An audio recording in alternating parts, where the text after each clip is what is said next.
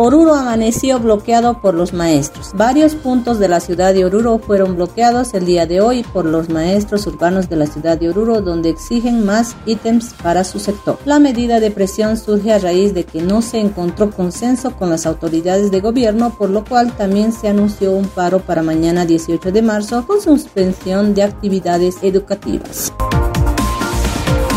Madre apuñala a su hija de 14 años. Mujer provoca varios cortes a su hija de 14 años tras encontrarla grabando un video de TikTok donde la denunciaba por los constantes maltratos. El hecho se registró en la zona norte de Oruro. La adolescente escapó tras la agresión y pidió ayuda. Según su declaración, la mujer golpeaba constantemente a sus cuatro hijos. La Defensoría de la Niñez logró intervenir y remitir el caso al Ministerio Público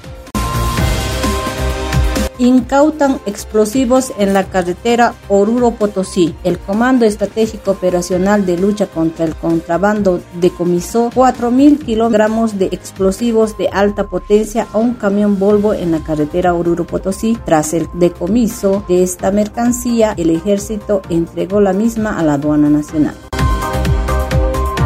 camión cisterna provocó apagón en la zona norte de la ciudad. Al promediar las nueve y media de la noche, se registró un apagón en la zona norte de nuestro departamento. Vecinos indicaron que un camión cisterna con placa 4090 THH chocó con dos postes, un poste de alumbrado público y el otro de una cámara de seguridad, ocasionando así un corte y apagón que dejó a gran parte de la zona sin energía eléctrica. Otros vecinos también mencionaron que desde el surtidor de las cinco esquinas ya estaría arrastrando el poste de luz, haciendo chispas, con riesgo de generar un accidente de gran magnitud. Fue en las puertas de yacimientos petrolíferos de Bolivia donde efectivos policiales detuvieron al conductor en total estado de ebriedad.